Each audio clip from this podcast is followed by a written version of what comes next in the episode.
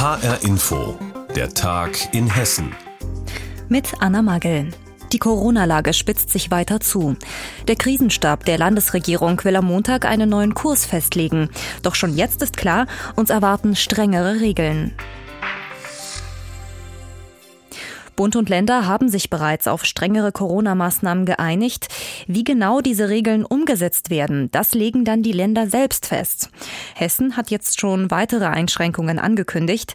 Über die Hintergründe berichtet unser landespolitischer Korrespondent Andreas Meyer-Feist. Volker Bouffier wollte ein paar Tage ausspannen. Dafür reiste der Leiter der Staatskanzlei Axel Wintermeyer nach Berlin und wurde Zeuge eines stundenlangen Bund-Länder-Tauziehens um einheitliche Corona-Regeln. Die Situation ist sehr ernst. Die die Infektionsraten steigen, auch in Deutschland, auch in Hessen natürlich. Allein in Hessen gab es in 24 Stunden rund 660 Neuinfektionen, den höchsten Anstieg an Corona-Fällen seit Beginn der Pandemie im März. Frankfurt verschärft seine Maßnahmen, Kassel weist inzwischen die höchste Zahl an Neuinfektionen auf, nach einem Ausbruch in einer Flüchtlingsunterkunft. Die sogenannte Sieben-Tage-Inzidenz liegt hier bei mehr als 97, gefolgt von Offenbach und Frankfurt.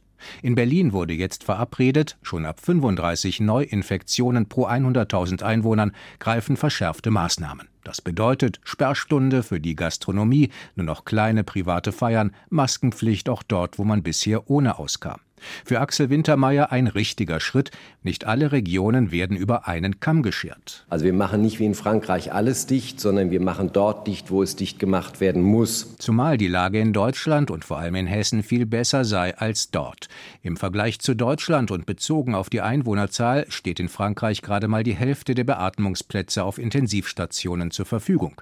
In hessischen Kliniken liegen derzeit rund 40 Corona-Patienten. Die Zahl hat sich in den vergangenen Tagen verdoppelt. Vor Engpässen wie in Frankreich oder Belgien müsse man aber keine Angst haben, heißt es in Wiesbaden. Es gebe genügend Betten. Wichtigstes Ziel jetzt? Es gilt, den zweiten Lockdown natürlich zu verhindern. Und da sind wir auch an sich sehr zuversichtlich. Es ist wichtig, dass wir die Schulen, die Kindergärten, aber auch die Wirtschaft aufrechterhalten. Zumal sich die Schulen nicht als die befürchteten Virusschleudern erwiesen haben. Bei 800.000 Schülern in Hessen sei die Zahl von 40 infizierten Schülern niedrig.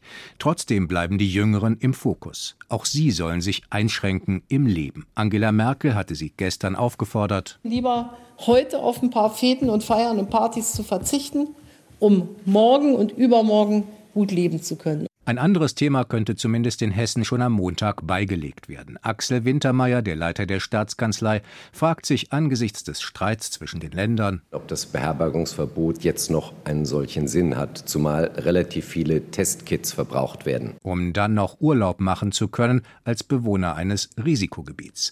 Dieses Verbot fallen zu lassen, hatte auch die Opposition im Landtag gefordert.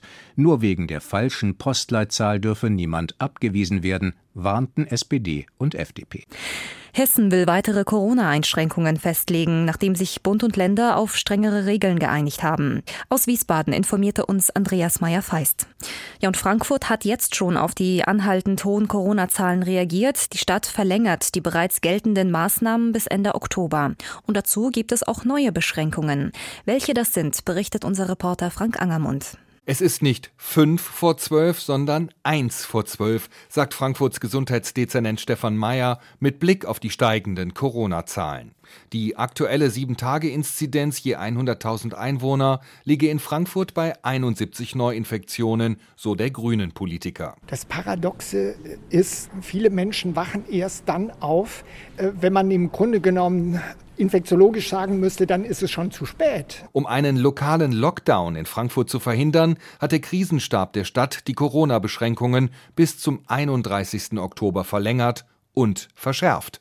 Beispiel die Sperrstunde für Restaurants, Bars und Kneipen ab 23 Uhr bis 6 Uhr morgens. In dieser Zeit gilt jetzt auch ein Alkoholverkaufsverbot an Kiosken, Tankstellen und in Supermärkten, sagt Gesundheitsdezernent Meyer. Damit nachher nicht das Besäufnis einfach nur draußen äh, weitergeht oder die Leute auf die Straße das verkaufen, das wäre auch unfair gegenüber den Gastronomen, wenn die schließen müssen und dann aber nebendran der Alkohol dann äh, weiterverkauft äh, wird. Auch die Maskenpflicht wird ausgeweitet. Ab Montag müssen die Schüler an den weiterführenden Frankfurter Schulen Masken im Unterricht tragen.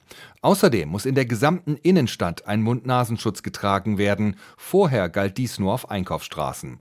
Die neue Regelung soll es sowohl den Bürgern als auch den kontrollierenden Stadtpolizisten einfacher machen, sagt Oberbürgermeister Peter Feldmann. Der SPD-Politiker kündigt weitere Kontrollen an. Ist immer besser, man kommt ohne Bußgeld durch, aber wenn es gar nicht anders geht, kann es sein, dass wir da auch noch ein Stück nachsteuern müssen. Aber das haben wir heute noch nicht beschlossen. Ein Schlag für viele Frankfurter Fußballfans.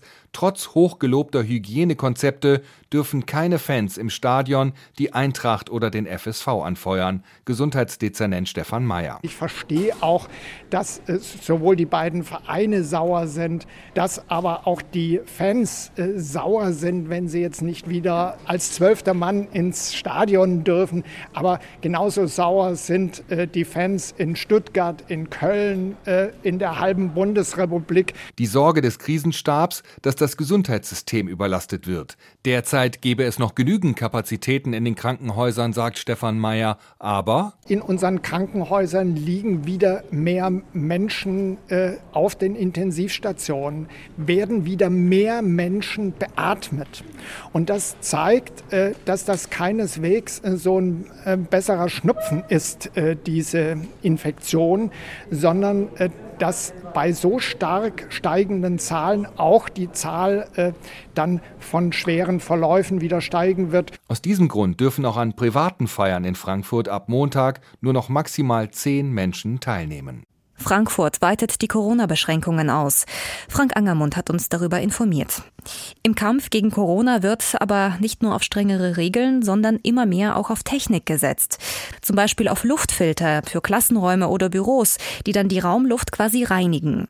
An solchen Filtern arbeiten verschiedene Unternehmen, auch bei uns in Hessen. Zwei solcher Firmen stellt uns HR-Inforeporter Heiko Schneider vor. Ein silberner Kasten, so groß wie eine Mikrowelle. Darin ein Ablagegitter. Christian Pelz legt darauf ein Smartphone ab. Über und unter diesem Gitter vier UV-Leuchten. Pelz klappt die Tür des Kastens zu und verschließt sie mit zwei Drehschrauben. Dann drückt er auf den roten Startknopf. Das Smartphone wird jetzt im Inneren des Kastens mit UV-Licht bestrahlt, genauer mit UVC.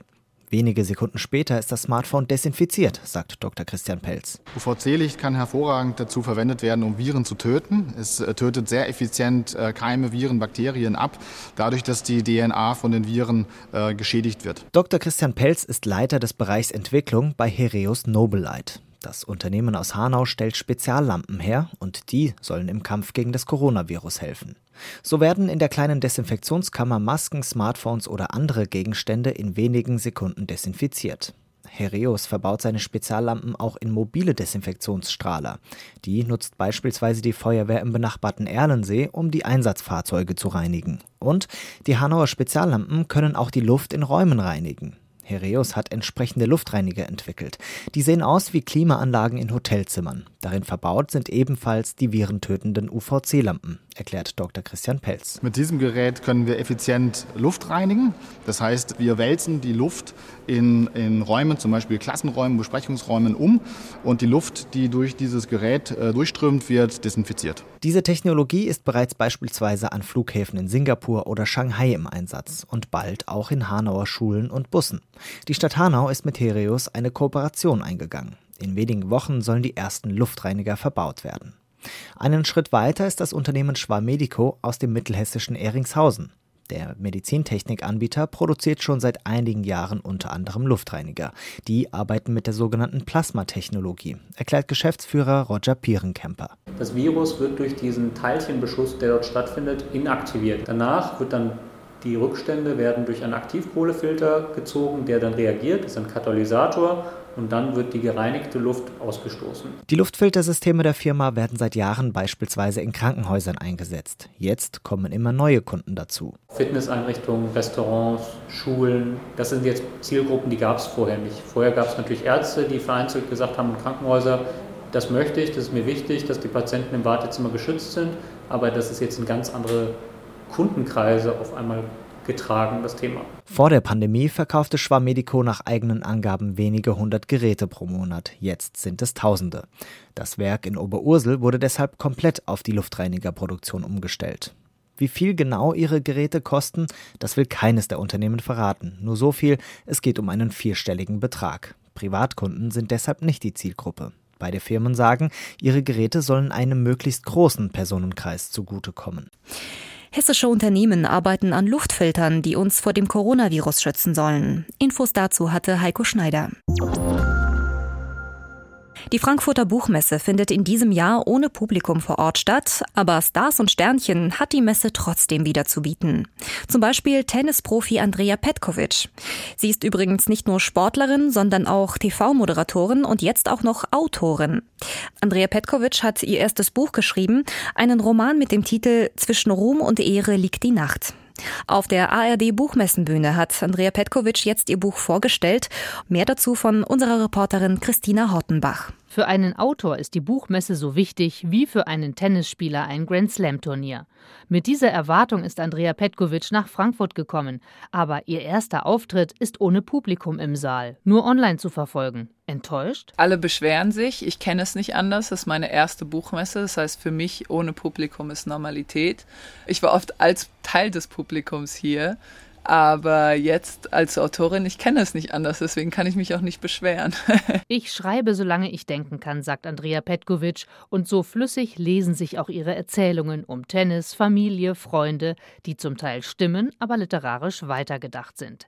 Geschrieben hat sie ihr erstes Buch in einer Hütte. So ein kleines Glas Rotwein hilft schon manchmal, die kreativen Flüsse in Schuss zu bringen, wenn es nicht sofort auf Anhieb klappt. Das kann man natürlich vielleicht nicht um 11 Uhr morgens machen oder sollte man nicht, kann man schon. Manchmal hilft mir das, wenn ich gar nichts rauskriege. Tennis hat mit dem Schreiben eins gemeinsam, sagt Profi Petkovic, die Einsamkeit. Und daran, wie sie über Tennis schreibt, zeigt sich, Tennis ist wie das Leben. Wir stecken in einem Viereck und sind Regeln unterworfen, sagt Andrea Petkovic. Dann wird man mit Schicksalsschlägen in Anführungszeichen konfrontiert, wie Glück und Pech und Triumph und Niederlage. Und das muss man alles wegstecken, um einfach immer weitermachen zu können. Und ich finde, das ist schon sehr aufs Leben anwendbar, dass man am ehesten glücklich wird, wenn man in der Lage ist, Sachen gute wie schlechte zu überwinden, weil manchmal können einem ja auch Triumphe zu Kopf steigen. In ihrem Buch Zwischen Ruhm und Ehre liegt die Nacht klingt das so. Auf dem Tennisplatz Spielplatz zu sein und ein Match zu spielen, ist eine mentale und emotionale Herausforderung, egal wie versiert ein Spieler ist. An einem Punkt im Match wird er immer mit einer tief sitzenden kindlichen Angst konfrontiert werden, vor der er die Augen verschließen, der er aber nicht entkommen kann. Neben Tennis und dem Schreiben ist Lesen die große Leidenschaft von Andrea Petkovic. Wenn sie unterwegs ist zu Tennisturnieren, hat sie immer eine Extratasche mit Büchern dabei haptische Bücher, keine E-Books. Ich bin überhaupt nicht spirituell, aber bei Büchern glaube ich, dass die eine gute Energie mit ins Haus nehmen.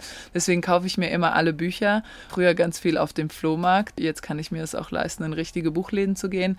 Mein Schlafzimmer, viel Deko hat da nicht Platz. Da sind die Bücher die Deko. Und wer nicht weiß, welche Autorin er demnächst lesen soll, hier die Lieblingsschriftsteller von Andrea Petkovic. Hemingway, David Foster Wallace, Philip Roth, Jonathan Franzen, Dostoevsky schon auch, Tolstoi, natürlich die Russen, Bulgakov. Und dann von den Gegenwartsliteraten ganz viele Frauen, Sadie Smith, Joan Didion, Otessa Moschweg, Sally Rooney. Also die modernen Frauen und die alten Männer. Auf der Frankfurter Buchmesse hat Tennisprofi Andrea Petkovic ihren Debütroman vorgestellt. Christina Hortenbach hat uns darüber informiert. Und das war der Tag in Hessen mit Anna Magel. Sie finden uns auch täglich als Podcast in der ARD Audiothek.